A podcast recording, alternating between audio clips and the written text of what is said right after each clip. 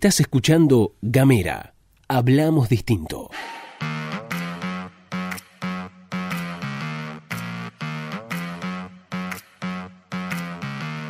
Hola, ¿qué tal? ¿Qué dicen? ¿Cómo les va? Bienvenidos, bienvenidas, bienvenidas una vez más a La Pastilla de Gamera, este micro informativo que distribuimos de lunes a viernes. Mi nombre es Luz Escarpati y como es habitual me acompaña Gastón Lodos. Hola Luz, hola a todos, todas, todos, ¿qué dicen? ¿Cómo les va? ¿Cómo andan? Qué lindo que es reencontrarnos como hacemos cada mañana en horarios variados, variables. Pero aquí estamos con ustedes para contarles un poquito las noticias del día. Como es habitual, saben que pueden encontrarnos en el 549-2901-502990. Ahora sí empezamos con el desarrollo de la información, arrancamos hablando, por supuesto, de lo que tiene que ver con el COVID-19 y la actualización del parte epidemiológico en la provincia de Tierra del Fuego. Desde la Dirección de Epidemiología e Información de la Salud informaron que se registraron 41 nuevos casos positivos de coronavirus en Río Grande, mientras que en Ushuaia se sumó un nuevo caso. En Río Grande hay 626 casos con nexo epidemiológico confirmado, 620 confirmados con transmisión comunitaria y 30 casos confirmados con transmisión por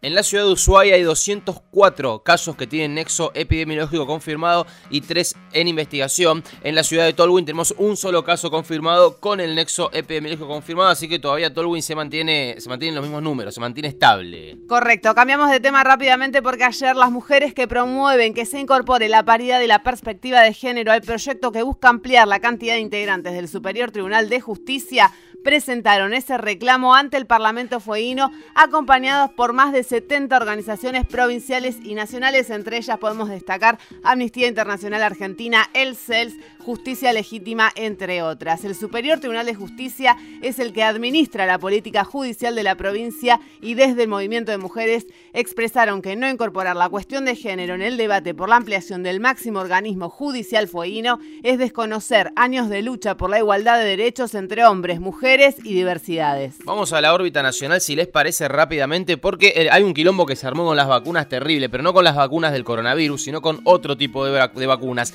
El Ministerio de Salud Nacional encontró vencidas más de 2 millones de vacunas antigripales y 600.000 unidades de la triple. Al respecto, el ministro de Salud, Ginés González García, expresó, y esto es un textual, gente, en general se compra un poco más de un millón y es aplicada en los pibes menores de 11 años y en las mujeres embarazadas. El embarque había llegado al país a fines del 2016, estuvo parado 8 meses en aduana y de ahí la llevaron a depósito. Estos, las vacunas se encontraron en depósito, vencidas estaban las vacunas, directamente fue un crimen, dijo Ginés González García, es una cosa que no me la puedo explicar, no hay lógica. Quien habló también fue el secretario, el ex secretario de Salud, Adolfo Rubinstein, y expresó que esa compra se había hecho en la gestión anterior a él, a cargo de Jorge Lemus, que fue el primer ministro de Salud de la era Macri, que esto es una operación política y apuntó contra Ginés González García.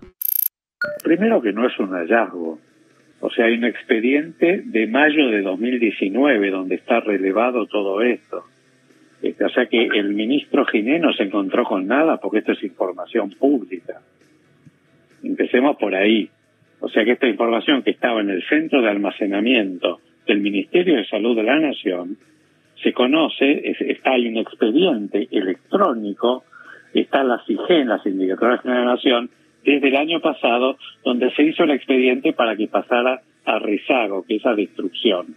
Digo ¿Usted esto, lo conocía porque, esto entonces, secretario? Obvio, obvio que lo conocía. Esto es, es, digamos, esta partida ya se sabía que había que destruirla. Quien le contestó a Rubinstein fue la secretaria de Acceso a la Salud, Carla Bisotti. Es verdad que Lemus compró 2.2 millones de dosis que no se utilizaron a pesar de que no había una indicación epidemiológica, ni una recomendación, ni una planificación de las jurisdicciones.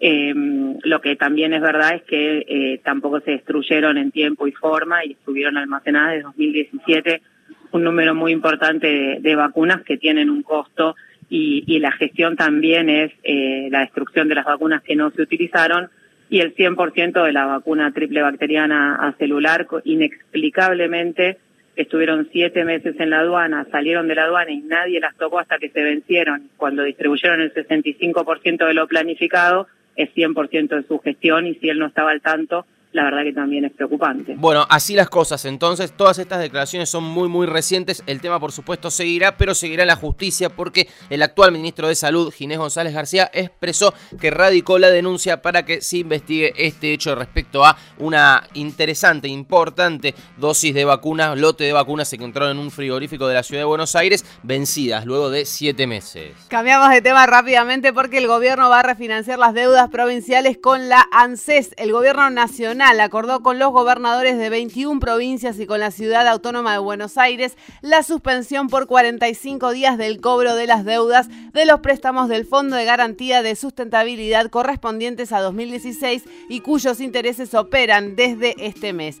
Esto tiene que ver con el acuerdo que se había alcanzado en relación con la devolución de la coparticipación que se había hecho de 16% que se le cobraba a las provincias. Al mismo tiempo, desde el Gobierno Nacional se anunció que enviará al Congreso de la Nación un proyecto para enmendar los alcances de la ley de reparación histórica impulsada por la administración de Mauricio Macri. De aprobarse el proyecto, las provincias que manifiesten inconvenientes financieros van a tener que solicitar al Fondo de Garantía de Sustentabilidad la suspensión del pago de los vencimientos que operan este mes, como recién les contaba la compañera Luz Escarpati. El caso de Tierra del Fuego es uno. Para Tierra del Fuego ya habló el gobernador Gustavo Merella y dijo que esto representa unos 370 millones de pesos que se quedan en la provincia. Así que bueno, igual de todas formas, esto es algo que recién empieza, de lo que recién se está hablando. Congreso Nacional mediante, habrá que ver cómo avanza. Ahora sí nos vamos, nos despedimos. Estuviste escuchando todo esto acá en Gamera.